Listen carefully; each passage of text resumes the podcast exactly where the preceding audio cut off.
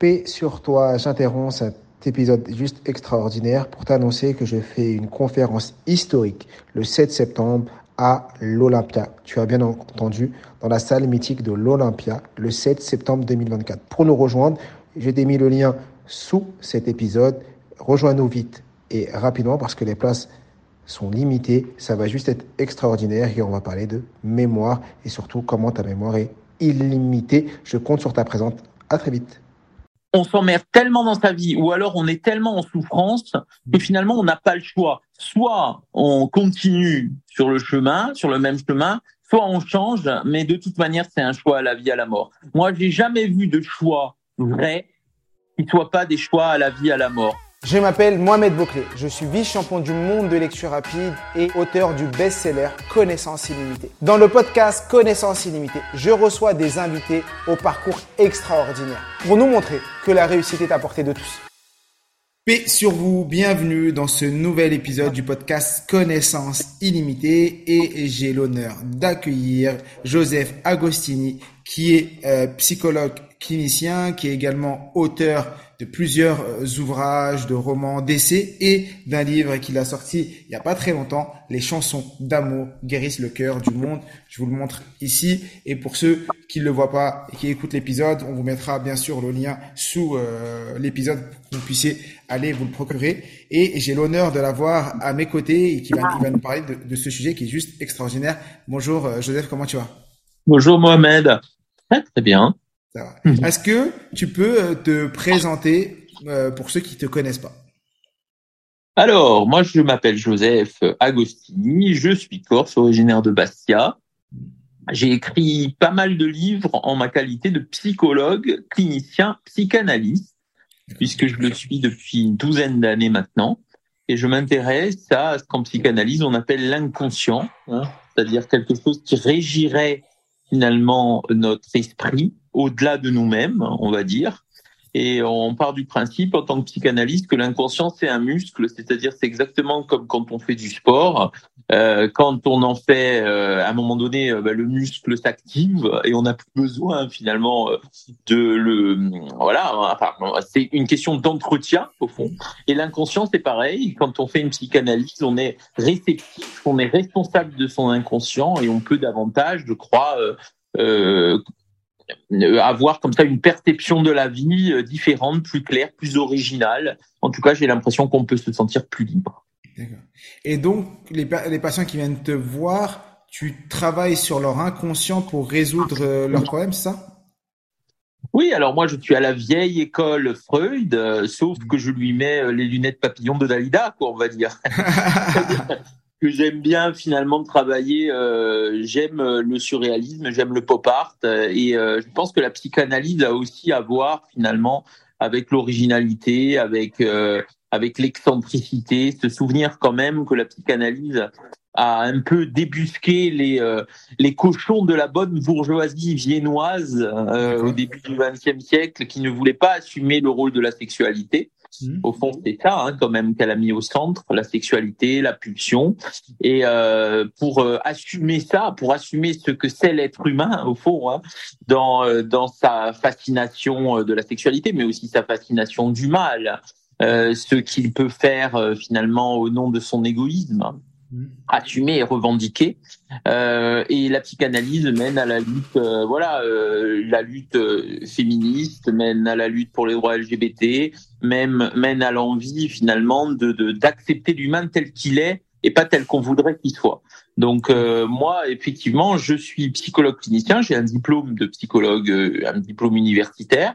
J'ai validé un diplôme également en psychotraumatologie euh, à Paris 7 et j'ai fait 12 euh, ans de, de psychanalyse euh, avec un superviseur qui m'a qui m'a amené également à être membre d'Espace Analytique qui est une des principales associations internationales de psychanalyse.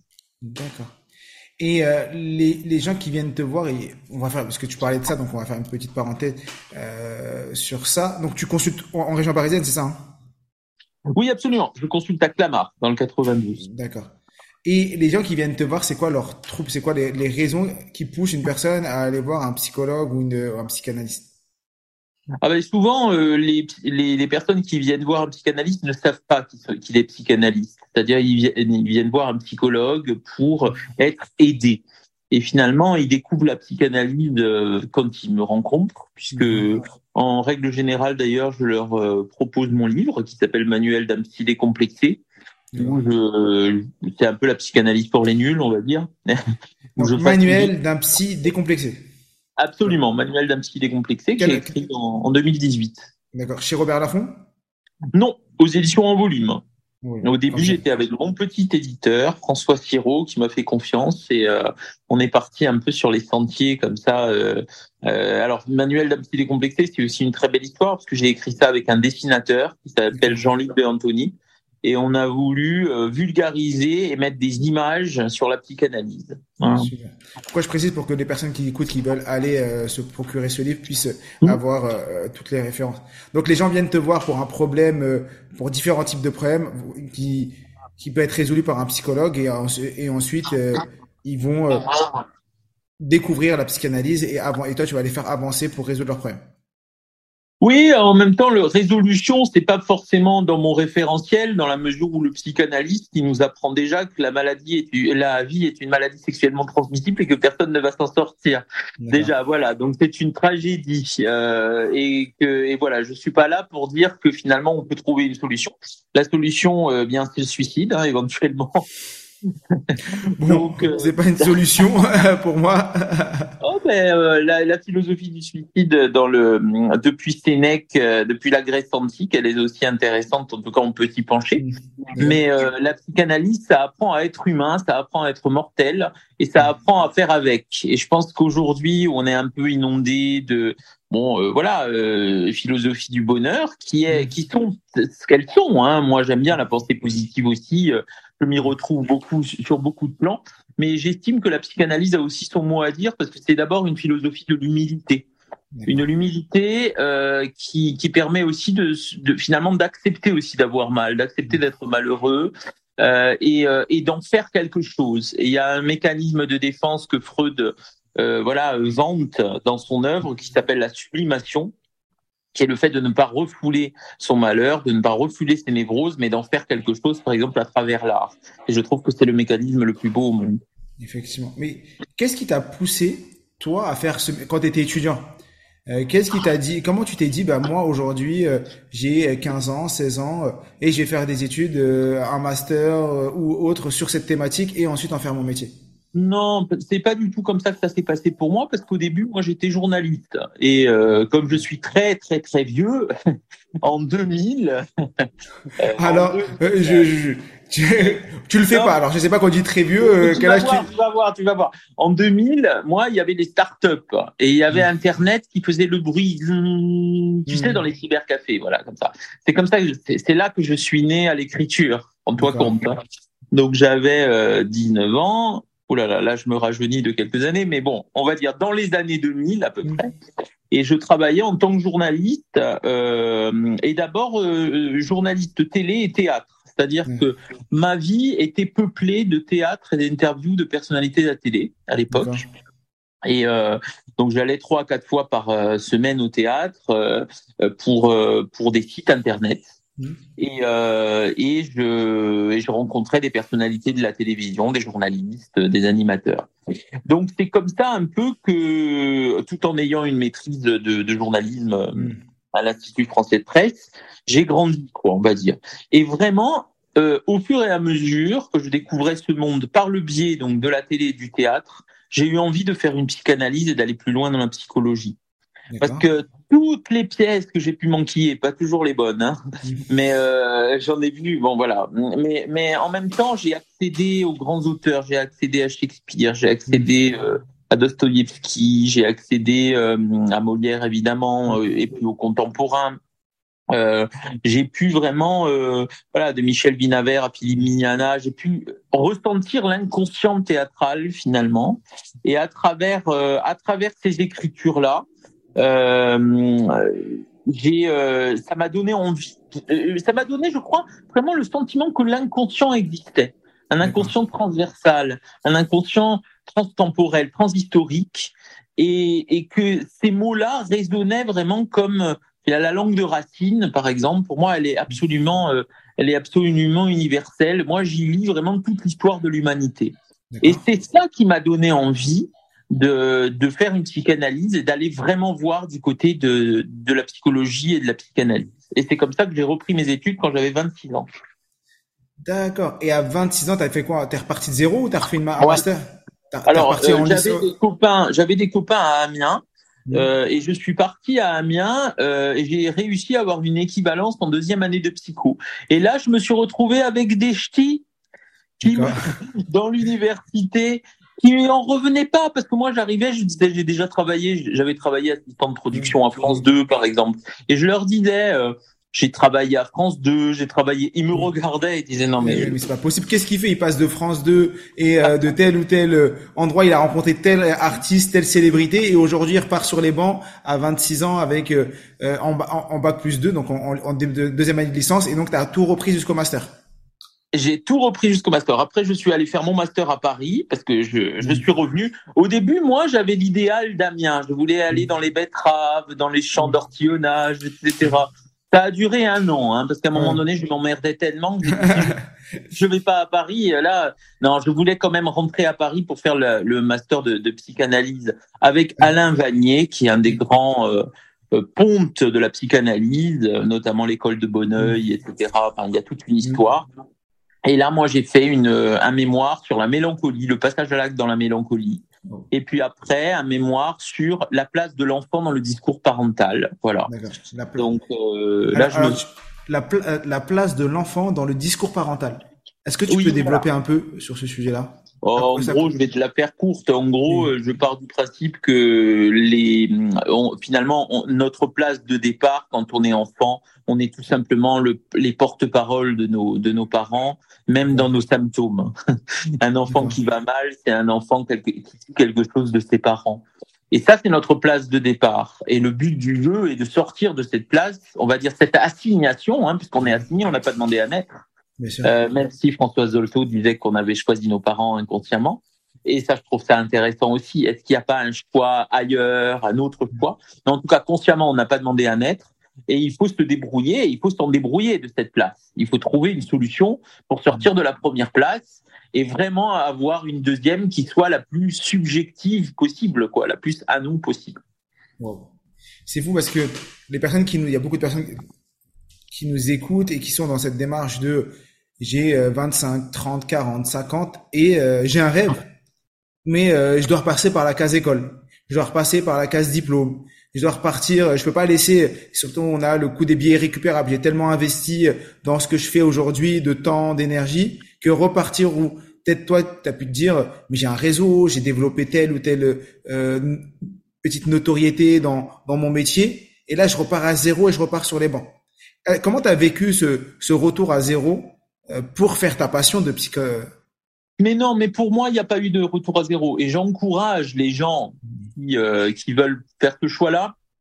En général, c'est un choix à la vie, à la mort. C'est-à-dire, on n'est pas obligé de mourir physiquement. Hein, je parle pas de la mort des cimetières, mais quand même, on s'emmerde tellement dans sa vie, ou alors on est tellement en souffrance que finalement on n'a pas le choix. Soit on continue sur le chemin, sur le même chemin, soit on change, mais de toute manière, c'est un choix à la vie, à la mort. Moi, j'ai jamais vu de choix vrai qui soit pas des choix à la vie, à la mort. Parce que sinon, c'est des choix quoi? C'est des petits choix de compromis. Alors, qu'est-ce que tu aimes? La question, la pire question pour moi, c'est alors, tu aimes, tu es bien dans ce que tu fais? Non, non, la vie, c'est pas ça. Je pense qu'à un moment donné, il faut une flamme.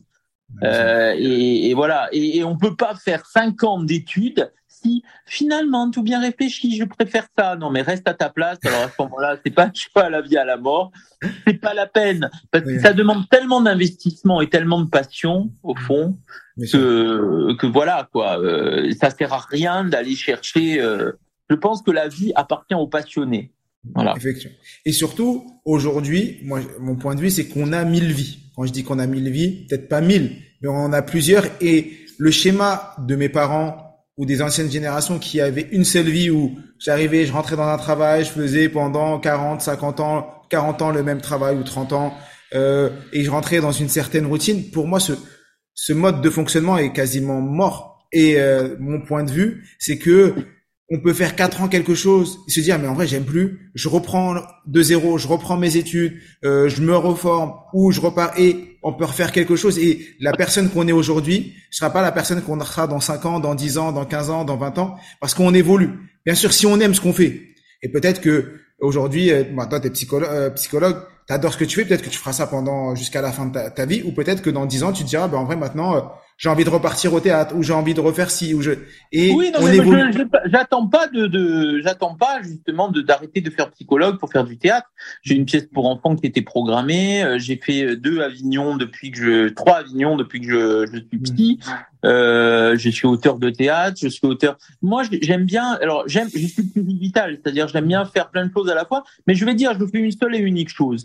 Parce qu'on quand on fait un métier comme ça psy finalement c'est pas un psy c'est pas un métier qui se suffit à lui-même. Un psy qui écrit pas, un psy qui a pas d'idées, un psy qui a pas d'imaginaire et de d'imagination. Pour moi, c'est un psy dangereux. Qu'est-ce qu'on va faire? On va coter des maladies psychiques. On va on va tabler sur des diagnostics. Il faut garder une part humaine finalement à notre métier et ça passe, ça peut passer par l'écriture, mais ça peut aussi passer par l'art, par la peinture, par euh, voilà, ça peut passer par des tas de médiations. Effectivement. Et donc toi, euh, tu fais plein de choses, donc euh, tu fais des pièces, tu, es auteur.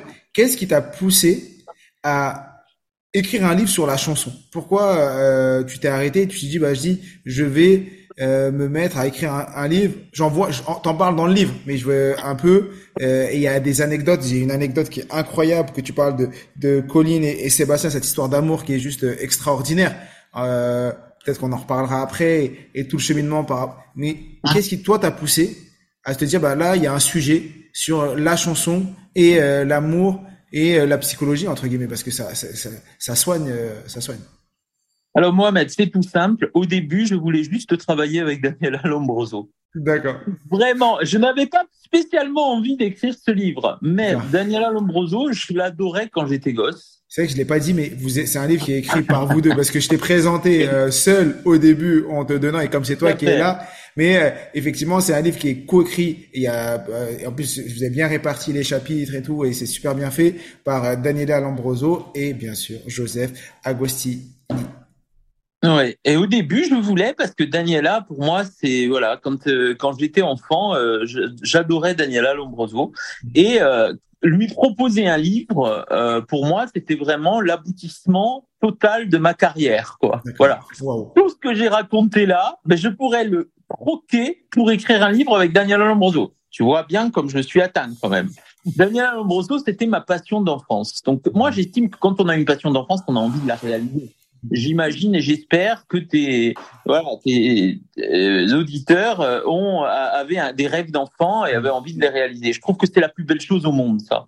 Quand, on connaît quelqu'un par la télé ou par euh, la musique, etc. Et quand on a envie de travailler avec cette personne, euh, quand on y arrive, c'est génial. Et Daniela, bah, j'ai pris mon téléphone un jour, on se connaissait par ailleurs, et je lui ai dit, écoute, en fait, j'ai trouvé le titre du bouquin. Qui s'appelle Les chansons d'amour guérissent le cœur du monde. Et j'ai dit là, si elle accepte pas avec ce titre, elle acceptera jamais de travailler avec moi. Parce que pour moi, le titre, il était très bon. J'étais très content d'avoir trouvé ce titre. Peut-être que c'était toute une vie que j'ai cherché le titre au fond. Mon inconscient, il était déjà en marche, quoi. J'ai appelé Daniela et je me souviens du, du vocal que je lui ai envoyé sur WhatsApp.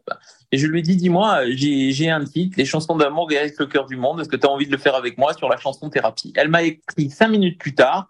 J'ai vraiment envie, j'adore ce titre, etc. On est allé chez Robert Laffont, mais sans vraiment y croire, parce qu'au fond, on s'est dit, bon, euh, moi, je me disais, c'est un peu trop beau pour être vrai. Euh, là, tout de suite, euh, ben, on a signé en un mois.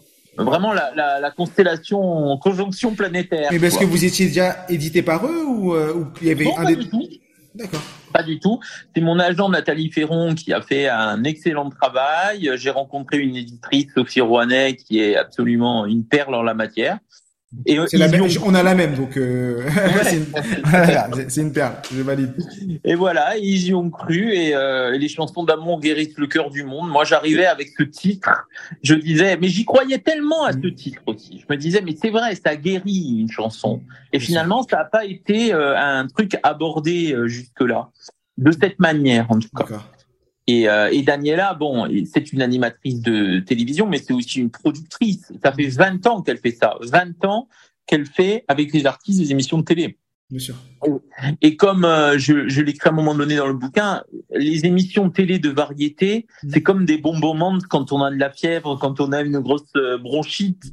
Ça fait tellement de bien le soir euh, de, de pouvoir allumer sa télé, de, de voir une vieille séquence d'Henri Salvador, ou de voir, voilà, ou de voir les gens d'aujourd'hui, évidemment, les chanteurs chanter en duo. Enfin, il y, y, a quelque chose de très chaud finalement dans ces émissions de variété et comme si on retrouvait un peu un univers maternel au fond.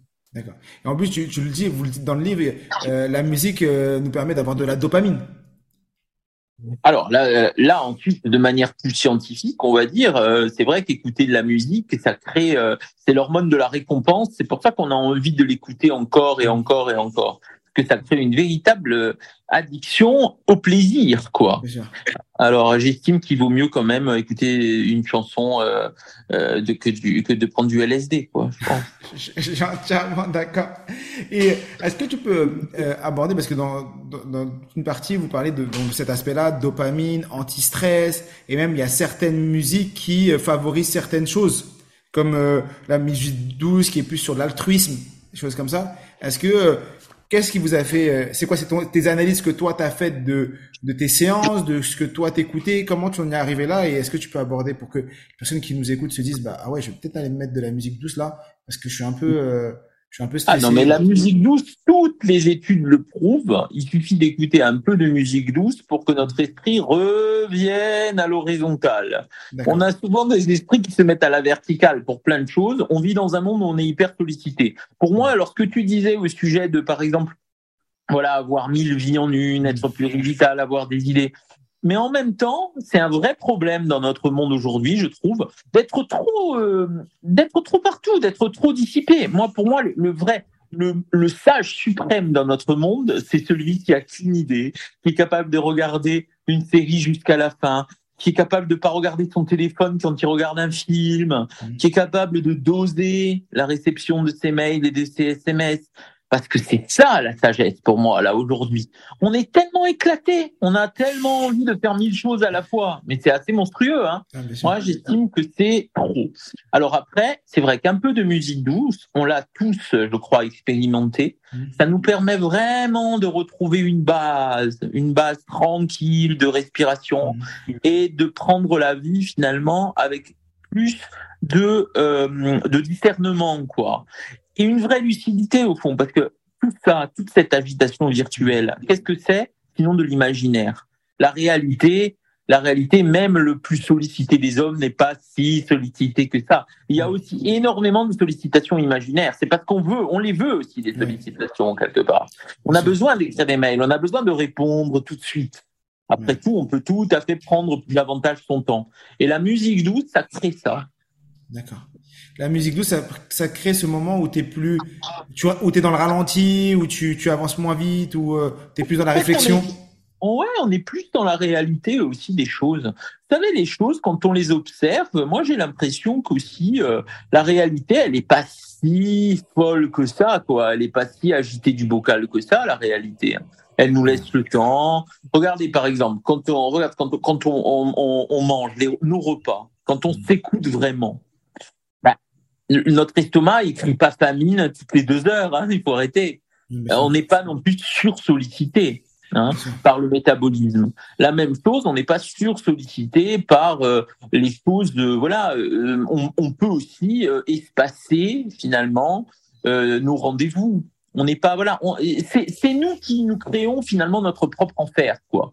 Et les applis sont basées sur ça. Elles le connaissent par cœur. La Silicon Valley a bien travaillé sur la compulsion. Alors, j'adore cette phrase. C'est nous qui créons notre propre enfer. ah ouais. Alors, j'aimerais bien que tu, tu, tu, tu t'en parles un peu plus. En plus, toi, tu as des cas. Alors, tu sais que tu peux pas donner de nom, mais est-ce que tu peux nous, nous parler euh, d'exemples, ou si tu as des exemples en tête, où l'humain se crée son propre enfer et après est dans sa propre prison?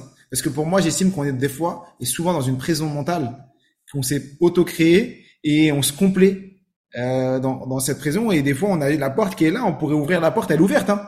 Elle, est là, il y a la clé, on peut ouvrir cette porte et passer, mais on préfère rester dans cette prison parce que pour mille et une raisons. Est-ce que tu peux nous en parler? Pour écouter la suite, rendez-vous dans le prochain épisode. Profites-en pour liker, commenter et laisser 5 étoiles.